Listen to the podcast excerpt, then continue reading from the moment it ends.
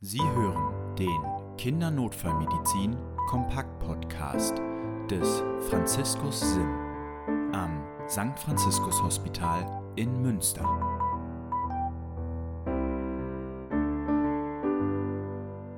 Herzlich willkommen zum Kindernotfallmedizin Kompakt Podcast. Mein Name ist Annika Rott. Mein Name ist Lennart Hützen. Und ich bin Christian Erker. Schön, dass ihr wieder dabei seid. Christian, wie machen wir heute weiter? Wir sind immer noch beim Buchstaben D wie Disability, grob neurologische Erkrankung. Und heute wollen wir uns in einer ganzen Folge einmal Krampfanfällen widmen. Krampfanfällen mit dem Kind. Jetzt würde man ja sagen, naja, Krampfanfall ist ja offensichtlich, weil dann habe ich einen Patient, eine Patientin, die, ich sage das mal ganz plump, die zuckt. Ist es so?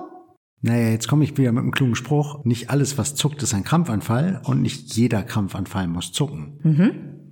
Also auch hier lohnt es sich manchmal genauer hinzugucken. Es gibt tatsächlich Zuckungen, die nicht krampfanfallsbezogen sind. Und es gibt natürlich auch Krampfanfälle, die sich nicht mit motorischen Entladungen äußern, sondern den sogenannten nicht konvulsiven Status epilepticus. Das gibt es auch alles. Also da lohnt es sich ein bisschen genauer hinzugucken.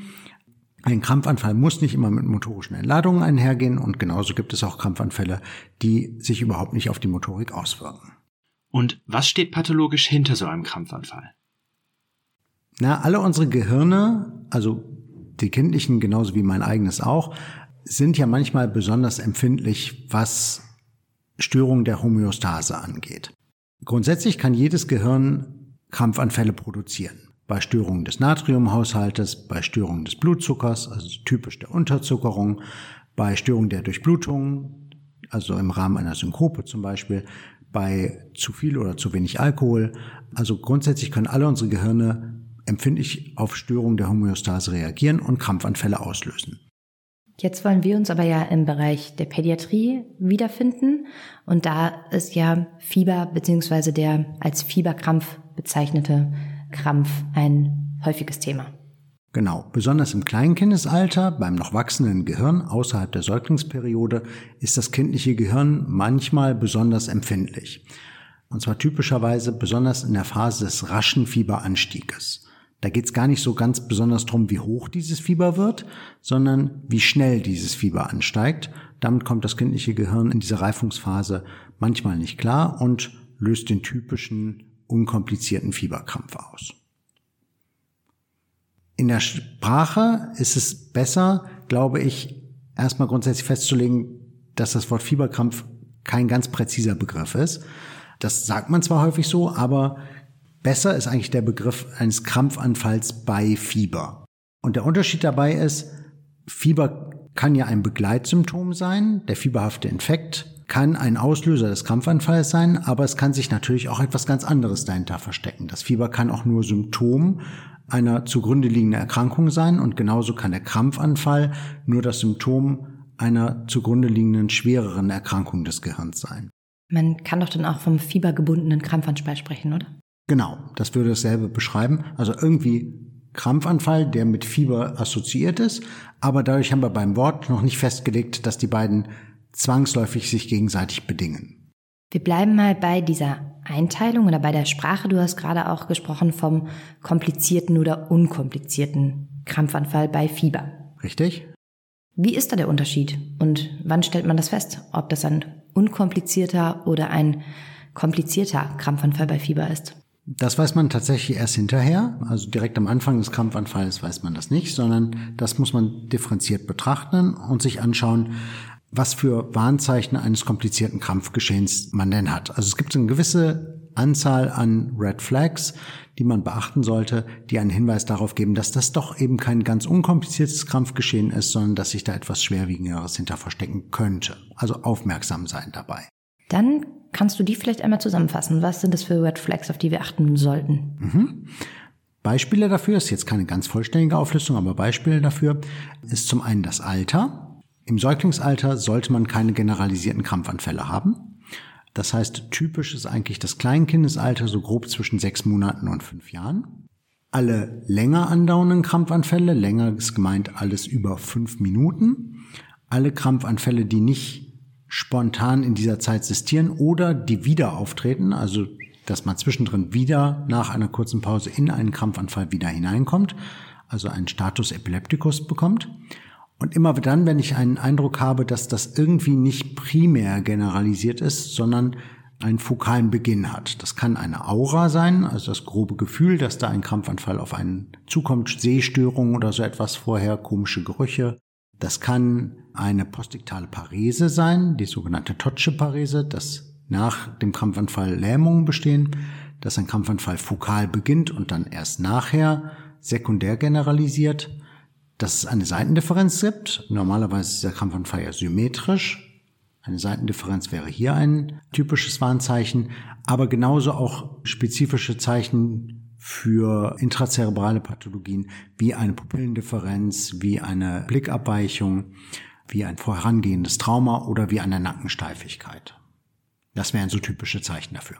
Das war jetzt ja eine ganze Reihe von Warnzeichen. Wie sieht jetzt aber ein unkomplizierter, fiebergebundener Krampfanfall aus? Leider kann man das ja erst im Nachhinein feststellen. Das heißt, wir wissen zu Beginn des Krampfes oder gerade auch präklinisch, wenn man mit dazukommt, ja nicht, was liegt jetzt vor. Mhm. Also, ein unkomplizierter fiebergebundener Krampfanfall ist dann ein unkomplizierter Krampfanfall, wenn er ein primär generalisierter Anfall ist, der typischerweise im Fieberanstieg entsteht, ohne ein begleitendes fokal-neurologisches Defizit, ohne Paresen, ohne eine begleitende Aura im typischen Alter. Unter fünf Minuten. Unter fünf Minuten, also von kurzer Dauer und in der Regel selbstlimitierend. Das bedeutet, bei einem unkomplizierten, fiebergebundenen Krampf, wenn du als Notarzt zur Einsatzstelle kommst, dann ist das Krampfgeschehen in diesem Moment meist schon vorüber. Genauso ist es. Wenn ich nicht ganz schnell bin, ist der typische unkomplizierte fiebergebundene Krampfanfall für die präklinische Situation in der Regel dann schon zu Ende.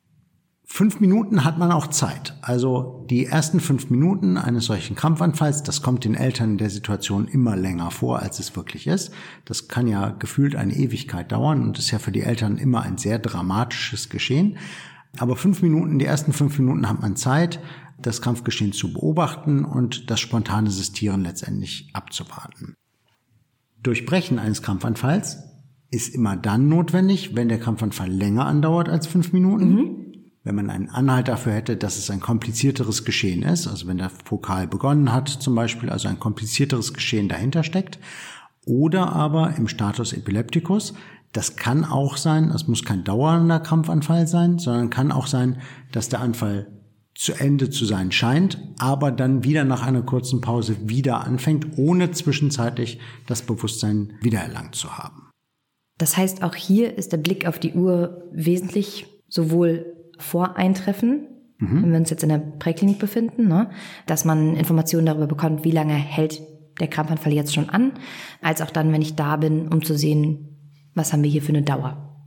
Genau. Und all das, was beobachtet wurde, also all diese Faktoren, die wir gerade besprochen haben, Seitendifferenz, Pupillendifferenz, Dauer, und der ganze Mechanismus und der Ablauf des Krampfanfalls, das ist immens wichtig für die weitere Behandlung, dass das so gut wie möglich auch dokumentiert letztendlich ist. Also für die weitere Diagnostik. Damit man einteilen kann, ist das Ganze halt ein kompliziertes oder ein unkompliziertes Geschehen. Ne? Für mich zum Verständnis bedeutet das bei einem komplizierten Krampfgeschehen. Würdest du auch dann intervenieren, wenn der Krampfanfall weniger als fünf Minuten dauert? Wenn ich frühzeitig da bin, dann sollte man das schon so früh wie möglich dann letztendlich durchbrechen und die Therapie machen. Hm? Okay. Genau. Was man nicht braucht beim unkomplizierten Fieberkrampf ist eine Rezidivprophylaxe. Das wird häufig irgendwie immer noch gemacht, dass Kinder einen Krampfanfall gehabt haben, der ist zu Ende, sie sind gerade in der Phase, wieder langsam aufzuklaren und vor der Sorge, dass sie wieder einen Anfall bekommen würden, gibt irgendjemand schon ein Medikament. Das ist nicht notwendig. Beim unkomplizierten Fieberkrampf, wenn es kein Status Epilepticus ist, also wenn das Bewusstsein langsam wiederkommt, denn der Trigger, um diesen Krampfanfall auszulösen, nämlich der plötzliche Fieberanstieg, der ist ja schon vorüber. Mhm. Ne? Nur weil das Fieber hoch ist, das löst keinen Krampfanfall mehr aus, da ist das Gehirn dann daran gewöhnt sozusagen. Der Trigger ist ja der rasche Fieberanstieg und der ist in der Regel dann zu diesem Zeitpunkt schon vorbei. Das heißt, da braucht man eigentlich keine Rezidivprophylaxe, um einen erneuten Krampfanfall vorzubeugen. Man kann eine Antipyrese machen, aber das Problem ist eigentlich der rasche Fieberanstieg und nicht das Plateau des Fiebers. Wenn die Situation dann stabil ist, dann kann man natürlich auch auf Ursachensuche gehen, woher kam das Fieber her. Ne? Also dann wären wir so im Bereich auch Infekte, RSV, haben wir auch in der Folge schon drüber gesprochen, kann auch Fieber machen, kann dann auch im Fieberanstieg durchaus einen fiebergebundenen Krampfanfall auslösen. Mhm. Genau, aber jetzt, wenn es um das Thema Krampfanfall geht, muss man dann nicht mehr handeln, wenn es sich um einen unkomplizierten, fiebergebundenen Krampfanfall handelt und die Situation dann stabil ist. Genau. Und wie genau der Ablauf war und die Symptomatik ist halt für das weiterbehandelnde Team immens wichtig, weil das sind so erste Handinformationen, für die es einfach keine zweite Gelegenheit letztendlich gibt. Ja? Also einfach auf ein Notarztprotokoll zu schreiben, Krampfanfall, ist vielleicht ein bisschen zu wenig. Da wären gute Aussagen über den Ablauf und den genauen zeitlichen Ablauf irgendwie echt wertvoll. Und wie gehst du therapeutisch bei einem komplizierten Krampfanfall vor? Genau, also wenn ich mich dazu entscheide, eine Therapie zu machen, sprich also bei einem länger andauernden Anfall, bei einem komplizierten Krampfgeschehen, unabhängig davon, ob es jetzt fiebergebunden ist oder nicht, also der nicht fiebergebundene Krampfanfall wird genauso behandelt. Wenn ich mich entscheide, das zu therapieren, dann ist die Medikamentengruppe der ersten Linie im Prinzip Benzodiazepine. Mhm. Und da gibt es jetzt immens viele Möglichkeiten und ganz viele Applikationswege, um das Benzodiazepin zu geben, alle mit Vor- und Nachteilen. Im Großen und Ganzen muss man aber sagen, irgendwie in der Ersttherapie ein Benzodiazepin, relativ egal welches und auf welchen Applikationsweg, Hauptsache es ist hoch genug dosiert. Ist es dann nicht auch wieder entscheidend, was vorgehalten wird? Also auch das ist ja wieder vermutlich überall unterschiedlich. Also in welcher Institution ich mich befinde, in welcher Einrichtung oder präklinisch werden auch unterschiedliche Sachen vorgehalten? Genauso ist es. Das ist tatsächlich so ein bisschen vorhaltungsabhängig. Mhm. Der Klassiker ist ja Diazepam als Rektiole, weil es ein Applikationsweg ist, der auch im aktiven Krampfgeschehen relativ gut eigentlich zu etablieren ist. In welcher Dosierung? Äh, es gibt eine 5 Milligramm Rektiole und eine 10 Milligramm Rektiole und für Erwachsene oder schwere Patienten gäbe es auch noch eine 20 Milligramm mhm. Rektiole. Aber da gibt es nicht pro Kilogramm Körpergewicht, sondern gibt es einfach nur diese zwei bis drei Größen. Dann ist relativ weit verbreitet Midazolam. Optimal wäre natürlich eine IV-Applikation. Hier mhm. in der mhm. Dosierung 0,2 Milligramm pro Kilogramm Körpergewicht. Stelle ich mir im Krampfgeschehen deutlich schwieriger vor, da einen IV-Zugang zu etablieren. Genau zum einen bewegt sich ja der Arm eventuell, mhm. in den ich den IV-Zugang legen möchte und zum anderen ist eine Fixierung da auch nicht immer ganz unkompliziert mhm. und ohne Risiko möglich. Und ungefährlich, ne? Also es ist ja schon genau. auch ein Risiko wieder für den Patient, die Patientin. Ist so ein bisschen situativ abhängig. Manchmal gibt es Situationen, in denen man gut einen IV-Zugang da etablieren kann. Wenn es ein Status ist und zwischendrin eine, eine Pause von den motorischen Entäußerungen ist oder so etwas zum Beispiel. Mhm. Es gibt bukales Midazolam, Bucolam mit Handelsnamen, was es in verschiedenen Dosierungen gibt. Und man kann Midazolam aber auch intranasal geben. Mhm. All das mit natürlich individuellen Vorteilen und Nachteilen. Aber für die Erstleinentherapie ist es eigentlich relativ egal. Hauptsache man nimmt genug Benzodiazepin. Ja. Wenn das nicht geklappt hat, dann würde ich nach fünf Minuten weiterem Krampfanfall nochmal ein Benzodiazepin geben und da ist es sinnvoll, das Ganze ein bisschen differenziert zu betrachten, dann würde ich ein anderes Benzodiazepin nehmen und einen anderen Applikationsweg. Okay, also wirklich alles wechseln. Genau, dass ich einmal sowohl das Präparat gewechselt habe, als auch den Applikationsweg. Mhm. Wenn jetzt zum Beispiel bukales Midazolam nicht geklappt hat, dann etabliere ich einen IV-Zugang und nehme zum Beispiel intravenöses Clonazepam oder Lorazepam. Mhm. Also das Ganze noch einmal wiederholen, sicherstellen, dass ich bei den Benzodiazepinen in einer hoch genug Dosierung letztendlich bin. Wenn das nicht klappt, dafür gibt es eine Leitlinie, die packen wir euch in die Show Notes. Mhm. Dann kommen die Medikamente der Second Line und da muss man jetzt tatsächlich sagen, das ist präklinisch schon wieder ganz schön schwierig, denn all diese Medikamente, die da genannt werden, sind in der Regel präklinisch nicht verfügbar. Zeitpunkt ist so 20 Minuten nach Beginn des Krampfanfalls. In den meisten Fällen werde ich damit noch nicht in der Klinik sein, aber diese ganzen Medikamente, die da genannt werden, das sind Levitiracetam, Phenytoin, Phenobarbital, Valproinsäure, die sind in der Regel präklinisch nicht verfügbar. Mhm. Das heißt, damit wollen wir uns ja auch so ein bisschen befassen. Also das sagt die Leitlinie, ne? das wäre der korrekte Weg, so wäre es gut. Mhm. Was mache ich, wenn ich schon zweimal Benzodiazepine gegeben habe und ich aber noch weit weg von der Klinik bin und 20 Minuten um sind? Na, da muss ich, glaube ich, tatsächlich noch zur dritten Linie eskalieren, was man, wenn man die Second Line hätte, nach 40 Minuten machen würde. Das, was ich letztendlich an therapeutischer Alternative danach habe, ist eine Narkose zu betreiben. Also Medikamente in einer noch höheren Dosierung letztendlich geben, so dass wir den Krampfanfall damit durchbrechen wollen. Ideal wäre dafür Thiopental, aber es ist auch möglich, Propofol, Midazolam, Phenobarbital oder Ketamin zu benutzen.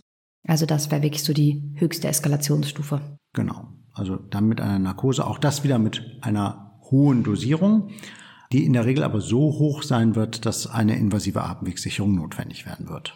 Ja, ich glaube, das, das Thema Dosierung, also du hattest jetzt häufiger gesagt, so ausreichend hohe Dosierung, ne? dieses mhm. Schlagwort. Da ist natürlich dann auch wieder sowas, was wir schon ganz am Anfang einmal in unserem Podcast gesprochen haben, gewichtsadaptierte Medikamentendosierung. Ein Thema, wo man sich dann auf jeden Fall mit auseinandergesetzt haben sollte. Mhm. Sollen wir dann zum Schluss die Folge einmal zusammenfassen? Das wäre super.